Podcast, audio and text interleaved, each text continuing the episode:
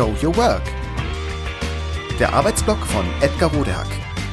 Organisationsberatung, Teamentwicklung, Business Coaching. Heute Was tun, wenn der Kollege nicht mitzieht? Was tun, wenn jemand mauert und nicht mitmachen möchte? Wie lassen sich unwillige Kolleginnen oder Kollegen zur Mitarbeit gewinnen? Würden Sie etwas tun oder sich für etwas engagieren, was für Sie keinen Sinn macht? Worin Sie keine Vorteile sehen? Glauben Sie, dass es anderen Menschen anders ergeht als Ihnen? Dachte ich mir. Ihr Gefühl täuscht Sie nicht. Für alles, was wir Menschen tun, brauchen wir für uns überzeugende Beweggründe.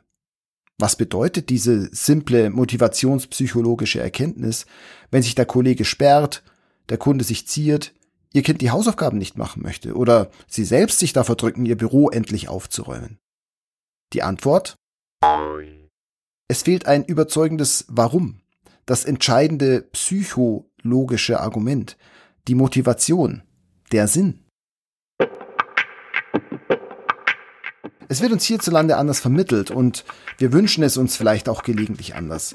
Dennoch wie Menschen Sinn für sich definieren und wie sie einzelne Situationen bewerten, ist allein ihre eigene Sache.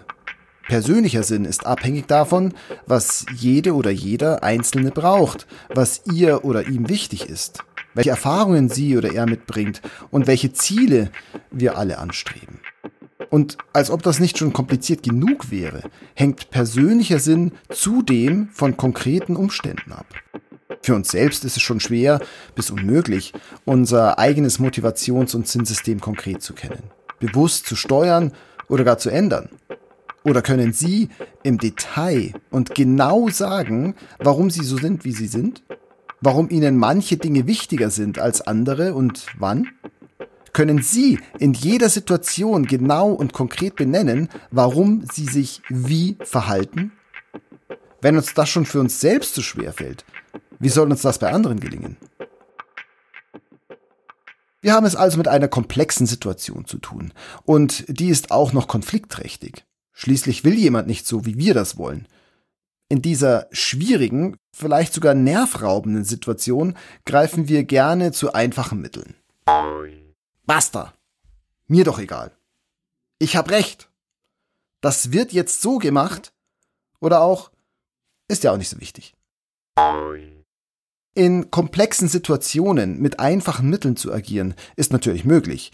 Im zwischenmenschlichen Miteinander und nicht nur dort birgt dies aber die einigermaßen große Gefahr, dass mit dem vermeintlichen Befreiungsschlag noch mehr Sand ins Getriebe kommt, noch mehr Widerstand aufgebaut wird, noch mehr Konflikte entstehen oder eskalieren.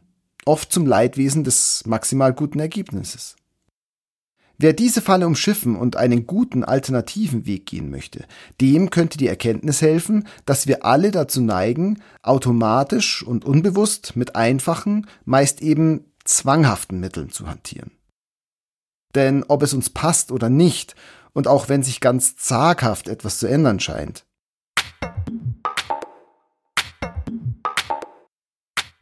wir entstammen alle einer misstrauensgeprägten, defizitorientierten, hierarchisch-autoritären Wettbewerbskultur, die daran glaubt, dass der maximierte Gewinn von Einzelnen auch der Gemeinschaft nutzt. Andere, zum Beispiel kompromiss- oder gemeinschaftlich orientierte Ansätze, sind unterrepräsentiert. Sie sind zweite Wahl, wenn überhaupt. Das führt dazu, dass wir hinter Widerständen mindestens Unwillen, oft Gegnerschaft manchmal sogar niedere Beweggründe vermuten. So gepolt können wir im Verhalten, in den Schwierigkeiten oder den Einwänden unseres vermeintlichen Kontrahenten kaum eine persönliche Sinnsuche und damit eine positive Motivation für Erfolg erkennen, auch den gemeinsamen. Es widerspricht unserer Kultur und all dessen, was uns als wichtig und richtig vermittelt wurde und immer noch wird. Und so unterstellen dann zum Beispiel manche LehrerInnen ihren SchülerInnen, sie wären faul und wollten gar nicht lernen. Ja, sie würden sogar absichtlich Fehler machen. Eltern meinen dann, LehrerInnen wollten ihre Sprösslinge damit gängeln. BeraterInnen meinen, dass die Schwierigkeiten oder Fragen ihrer Klienten von Unwillen oder generelle Unfähigkeit zur Veränderung herrühren. Und MitarbeiterInnen fühlen sich lediglich als Befehlsempfänger für ihre Chefs, ihre Meinung nicht gefragt. Dieses sich selbst verstärkende Defizit und Misstrauensmuster, das wir für uns selbst interessanterweise selten akzeptieren wollen, denn wir wollen und können ja, gibt uns das vermeintliche Recht, Zwang einzusetzen. Besonders gilt das vermutlich eben in den hierarchischen und leistungsgeprägten Strukturen, die so typisch sind für unseren Alltag. Also bauen wir zum Beispiel Druck auf, indem wir Einwände ignorieren oder abbügeln, Vorwürfe formulieren, für vollendete Tatsachen sorgen oder Strafen verteilen. Und zwar im Brustton der Überzeugung. Müssen wir nicht auch selbst manchmal zu unserem Glück gezwungen werden? Zum Wohle aller? Die sozialen Kosten für diese Schritte sind hoch. Sie werden vermutlich nur von den seelischen Kosten übertroffen, die gleichzeitig entstehen. Beide werden heißen oder teilweise langschwelenden kalten, internen und oder externen Konflikten beglichen, in welchen Möglichkeiten zu offenen oder versteckten Retourkutschen selten ausgelassen werden. Auch wenn wir uns vielleicht daran gewöhnt haben, dass das vielfach so läuft, es ist das glatte Gegenteil dessen, was die Beteiligten eigentlich beabsichtigen. Am allerwenigsten wir selbst. Denn wollen wir nicht das Beste? Wollen wir nicht, dass jeder mitmacht und sich maximal einbringt? Zum Wohle eines guten Ergebnisses? Wollen wir uns nicht gut fühlen bei dem, was wir tun? Wie sich also verhalten, wenn ein Kollege nicht mitziehen will? Sicher ist, dass wir nicht in jeder Situation alle und jeden überzeugen werden können und wir also unter Umständen an einen Punkt kommen, an dem wir eine Entscheidung fällen, die nicht jedem passt. Sicher ist aber auch, dass das auf keinen Fall unser erstes und besser auch nicht unser einziges Mittel sein sollte. Was also tun? Für die Beantwortung der Frage hilft vielleicht, sich zu fragen, was Sie sich selbst wünschen, wenn Sie einen Einwand vorbringen und somit vermeintlich signalisieren, dass Sie nicht wollen.